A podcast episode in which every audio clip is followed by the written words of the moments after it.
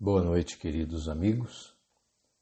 Iniciamos agora o Evangelho no Lar Online, do dia 12 de fevereiro de 2023, mais uma atividade da Sociedade Espírita Allan Kardec de Goiôerê, Paraná.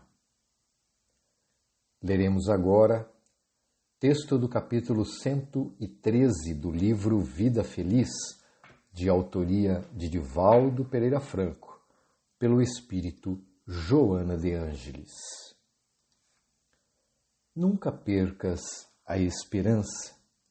Haja o que houver, permanece confiando. Se tudo estiver contra e o insucesso te ameaçar com o desespero, ainda aí espera a divina ajuda Somente nos acontece o que será de melhor para nós. A lei de Deus é de amor, e o amor tudo pode, tudo faz. Quando pensares que o socorro não te chegará em tempo, se continuares esperando, descobrirás alegre que ele te alcançou minutos antes do desastre. Quem se desespera já perdeu parte da luta que irá travar, avançando prejudicado. E agora, vamos à nossa prece inicial. Querido Mestre Jesus, exemplo maior para nossas vidas, rogamos a Ti o teu amparo e proteção para que nos embates do cotidiano consigamos manter a serenidade e disposição e assim superarmos a nossa fraqueza interior e cumprir nosso propósito. Que a tua paz nos envolva todos os dias, a fim de que, apesar dos desvarios delineados ao nosso redor, mantenhamos a postura do verdadeiro cristão, compreendendo que todos, inclusive nós mesmos, estamos em marcha de progresso e evolução e necessitamos de teu auxílio misericordioso, de teu amor incondicional. Abençoa-nos, Mestre Jesus, os desejos de trabalhar na obra do Pai, semeando o teu Evangelho nos corações atormentados e sequiosos de tua paz. Se conosco, amado Mestre, que assim seja. E agora, Vamos à nossa leitura comentada do texto do livro Vinha de Luz, capítulo 91 Migalha e Multidão. E tendo mandado que a multidão se assentasse sobre a relva, tomou os cinco pães e os dois peixes, e erguendo os olhos ao céu, os abençoou e, partindo os pães, deu-os aos seus discípulos e os discípulos à multidão. Do livro de Mateus, capítulo 14, versículo 19. Ante o quadro da legião de famintos, qualquer homem experimentaria invencível desânimo considerando a migalha de cinco pães e dois peixes. Mas Jesus emprega o imenso poder da bondade e consegue alimentar a todos sobejamente. Observemos, contudo, que para isto toma os discípulos por intermediários. O ensinamento do Mestre neste passo do Evangelho é altamente simbólico. Quem identifica a aluvião de males criados por nós mesmos, pelos desvios da vontade, na sucessão de nossas existências sobre a terra. Custa a crer na migalha de bem que possuímos em nós próprios. Aqui corrói a enfermidade, além surge o fracasso, acolá manifestam-se expressões múltiplas do crime. Como atender às necessidades complexas? Muitos aprendizes recuam ante a extensão da tarefa. Entretanto, se o servidor fiel caminha para o Senhor, a migalha de luzes é imediatamente suprida pelo milagre da multiplicação, de vez que Jesus, considerando a oferta espontânea, abençoar-lhe-á o patrimônio pequenino, permitindo-lhe nutrir verdadeiras multidões de necessitados. A massa de nossas imperfeições ainda é inaquitalável. Em toda parte há moléstias, deficiências, ruínas. É imprescindível, no entanto, não duvidar das nossas possibilidades mínimas no bem. Nossas migalhas de boa vontade, na disposição de servir santamente, quando conduzidas ao Cristo, vale mais que toda a multidão de males do mundo. Psicografia de Francisco Cândido Xavier, pelo Espírito Emmanuel. Caros amigos, quando ouvimos as, as passagens em que traz a figura magnânima de Jesus, no mesmo momento vem em nossa mente a imagem do Mestre envolvido na sua luz e serenidade. Emmanuel, ao trazer esta passagem do livro de Mateus, o episódio da multiplicação dos pães e peixes, narrado pelo Novo Testamento, é incontestavelmente uma notável e rica lição que Jesus nos ensinou para servir de norte e bússola às nossas ações cotidianas.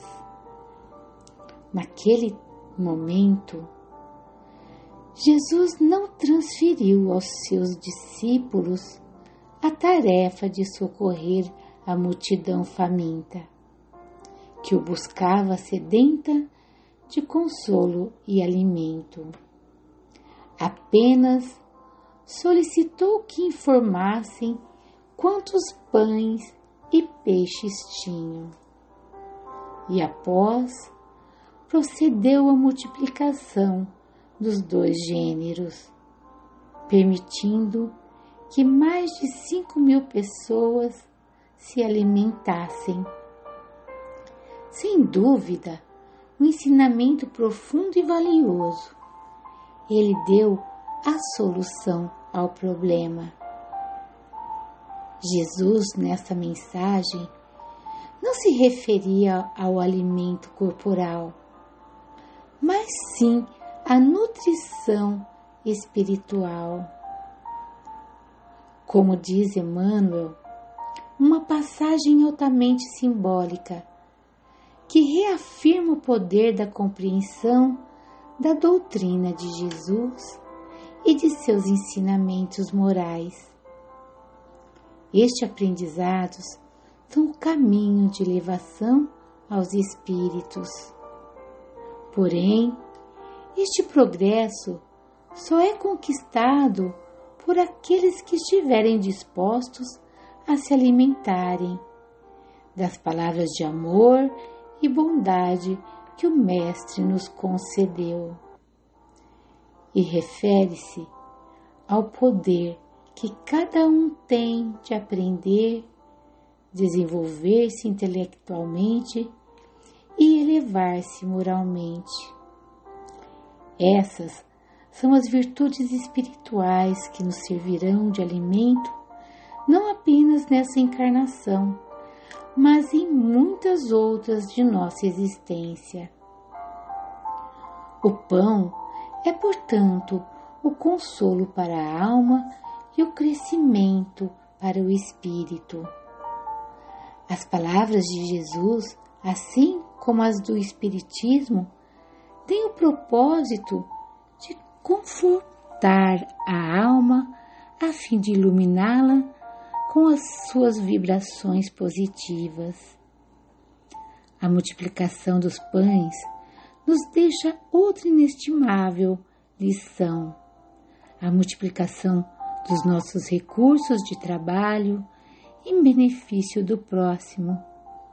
O pouco que temos a oferecer de nós mesmos é multiplicado pela espiritualidade. Precisamos multiplicar os pães da paciência. Só assim conseguiremos conviver com as mais adversas situações e suportar os mais complicados problemas, aqueles que desafiam o equilíbrio das nossas emoções.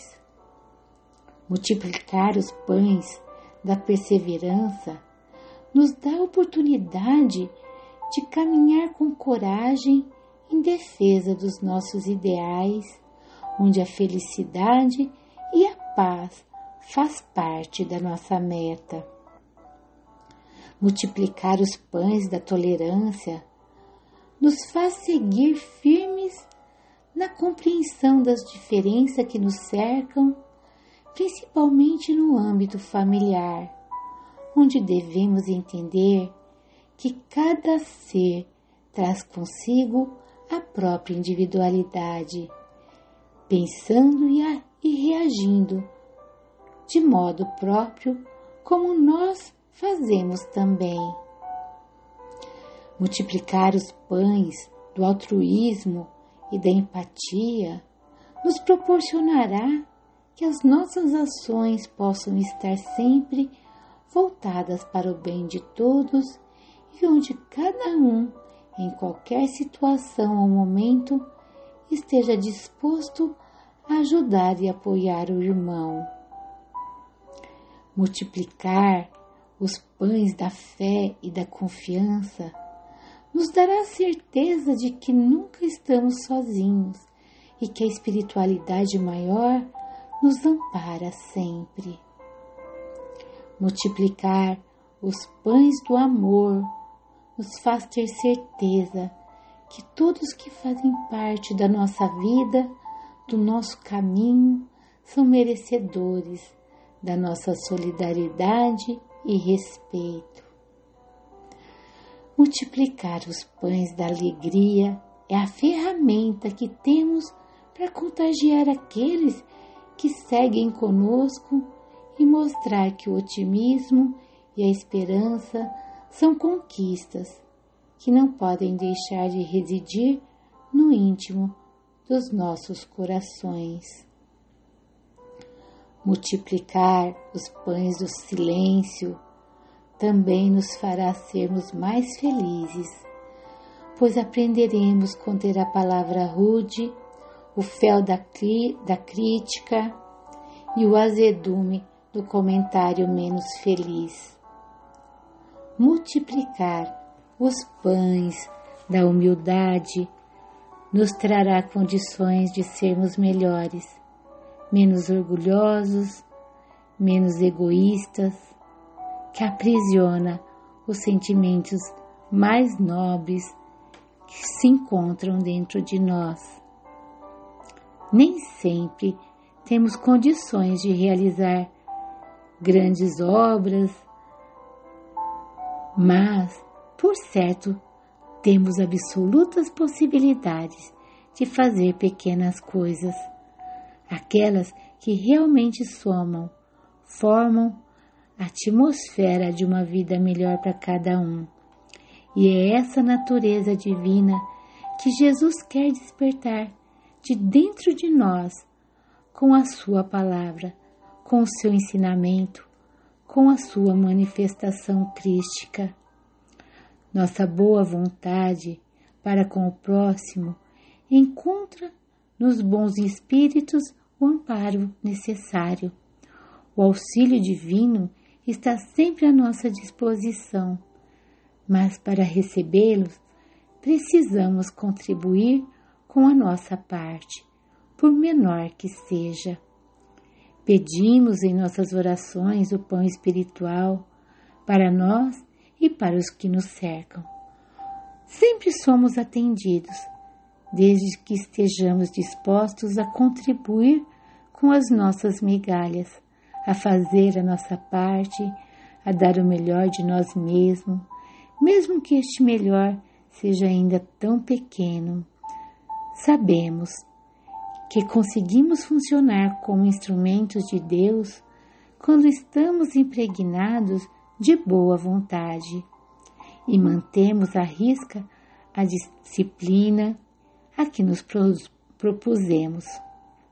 Mas, se não damos o direito de nos sentirmos cansados, ou desanimados, ou entediados, já não estamos contribuindo com as nossas migalhas, já que não temos os cinco pães e os dois peixes para dar início ao processo de multiplicação de recursos. O amor ele cobre uma multidão de pecados. Que possamos nos lembrar todos os dias que só o amor transforma a nossa vida. E como nos lembra Emmanuel, que todos podem ser tocados com as palavras de Jesus e retribuir com a divulgação do bem, do amor e da justiça, e com a boa vontade vamos alcançar um dia espiritualmente a vida que buscamos. Agora, queridos irmãos, vamos à nossa prece final.